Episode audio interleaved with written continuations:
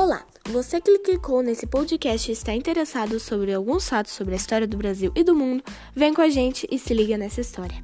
Hoje, dia 19 de julho de 2020, eu, Olivia Barral Avelã, irei falar sobre as trincheiras da Primeira Guerra.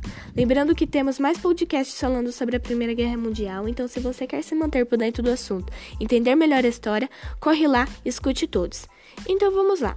A Guerra de Trincheiras, ou também conhecida como Guerra de Posições, começou no finalzinho de 1914, em novembro, e terminou no começo de 1918, em março, durando três anos aproximadamente. Ela começou quando o avanço rápido da Alemanha em território francês começou a diminuir até se estagnar. Os alemães começaram a construir as trincheiras, mas você sabe o que é uma trincheira? Então, ela consiste basicamente de um buraco longo no chão, uma espécie de valeta, com profundidade que um homem consiga ficar em pé.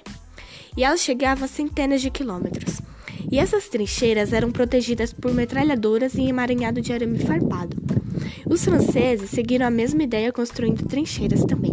O conflito que tinha entre alemães e franceses era defensivo, porque conforme um lado tentava avançar um pouco, já era atacado brutalmente por tiros e chuvas de granadas. Esse período de horror houve muitas mortes e chegavam centenas de milhares. Enfim, nosso podcast de hoje fica por aqui, espero que vocês tenham gostado. E temos um podcast de trincheiras na Primeira Guerra Mundial, parte 2, com nossa locutora Giovana Pontes. Então é isso, pessoal. Tchau, tchau.